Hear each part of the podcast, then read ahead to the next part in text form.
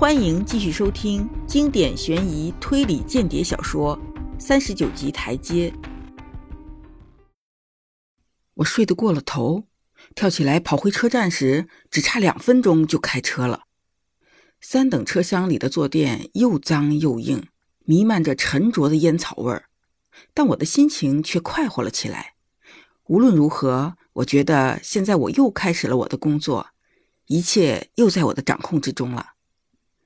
半夜一两点钟，我在克罗维下了车，等到六点钟才搭上去伯明翰的列车。当天下午到达瑞丁，再换乘支线列车深入巴克夏地区。不久，车就行驶在了草木青葱、溪水潺潺的平原地区。晚上八点钟时，我风尘仆仆，旅途劳顿，模样大概像个农工或者木工。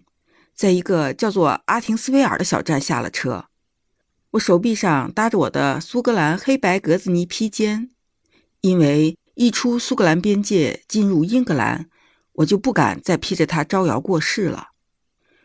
车站月台上闲散着几个人，我想了想，没敢向他们问路，想想还是等他们走了再说。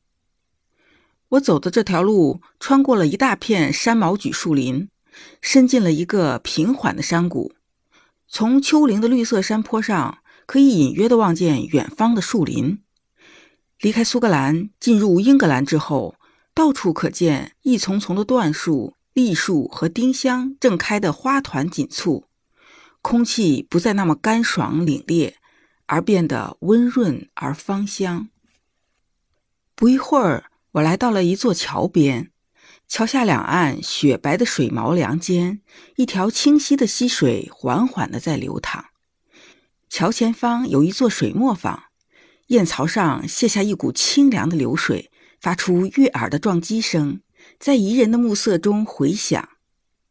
置身在这样的氛围里，我一下子心神怡然，轻松了很多。我望着深绿的树木，情不自禁地打起了口哨。吹出了那首叫做《安妮劳力》的曲子。这时，一个渔夫从水边走上桥来，他一边走近，一边也吹起了口哨。奇怪，难道音乐也有传染性？他吹的竟然和我是同一个曲调。来人体格魁梧，穿了一件宽松的绒布衣，头戴一顶宽边便帽，肩上挂着一个大帆布包。他向我点点头，我想，我从未见过他那么聪明的眼睛，那么和善的面孔。他把他那三米长的精致鱼竿靠到桥上，站下来和我一起看着水面。水很清，是吧？他快活地说：“没有重大事情时，我总会回到这坎纳河上来。快看那条大鱼，足有两公斤，一两也不会少。哎。”可惜天晚了，没办法把它钓上来了。在哪儿？我没看见。我问。瞧，在那儿，离那丛水草一米远的地方。哦，现在看到了，我还以为是一块黑石头呢。是吗？他应道，随即吹出了安妮劳力中的一个小节。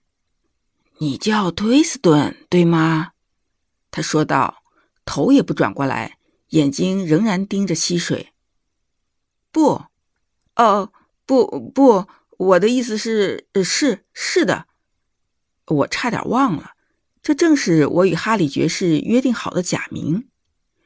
要做个好侦探，就得记住自己的名字呀，他说道，一边咧着嘴笑，眼睛却望着一只刚从桥下暗处伸出头来的水鸡。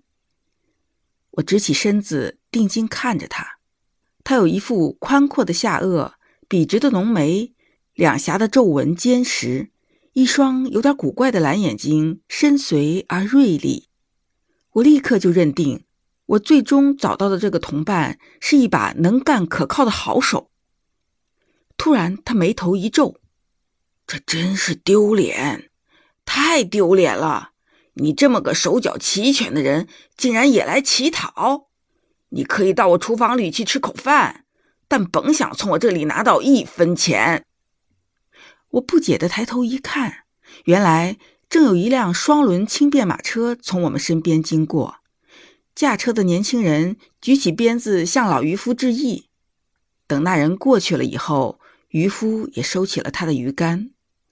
那就是我的家，他指着一百米之外的一扇白色大门说：“你过五分钟再绕过去，从后门进去。”说完便走了。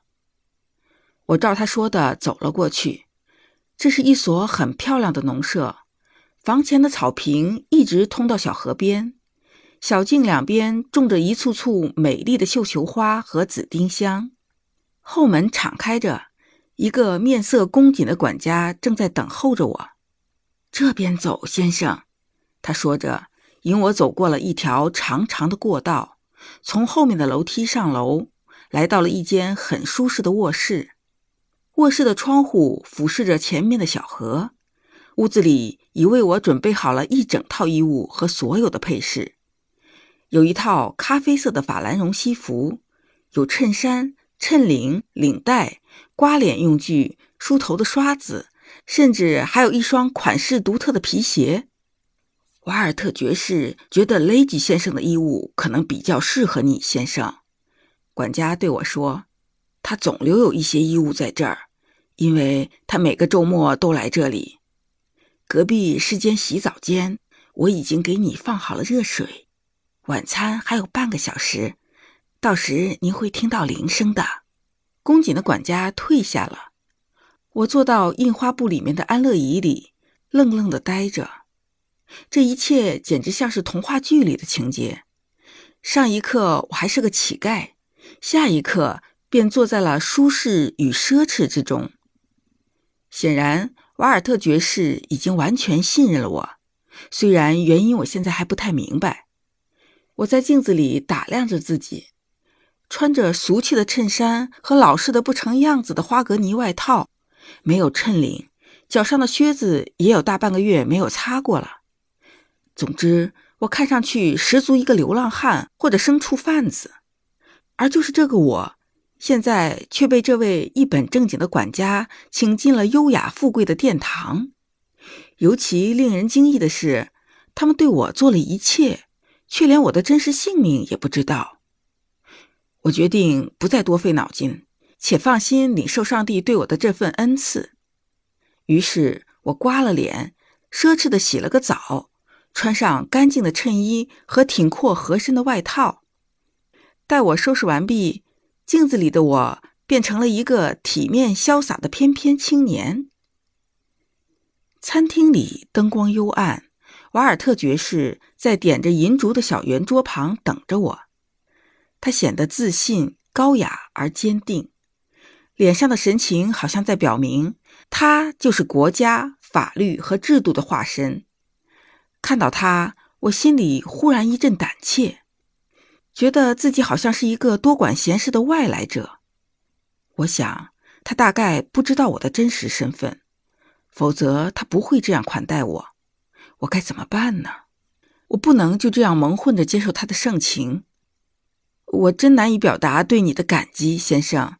但我必须把事情说清楚。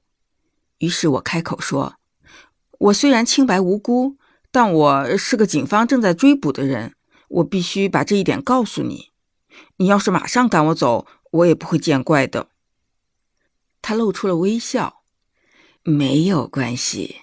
别让这事儿影响了你的胃口。我们吃完饭再谈这个吧。这顿饭我吃的前所未有的香甜。一整天来，除了在火车上的一个三明治外，我再也没有吃过一点东西了。饭后，瓦尔特爵士还请我喝了上好的香槟和珍藏的葡萄酒，真是对我给足了面子。我坐在那里，由一个管家和一个男仆殷勤地伺候着。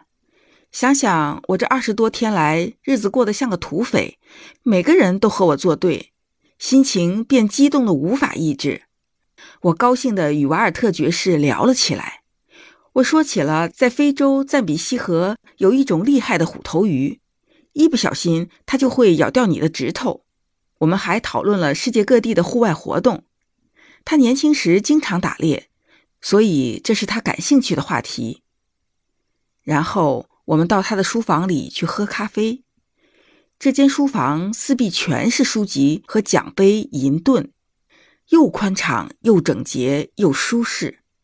我当时就下定决心，等我办完这件大事，有了自己的房子，我也要搞这么一间书房。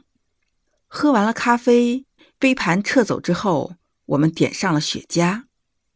我的主人双腿横搭在椅子一边的扶手上，舒服的躺着，吩咐我开始讲述我自己的经历。我这一切都是按照哈里信里的指示做的。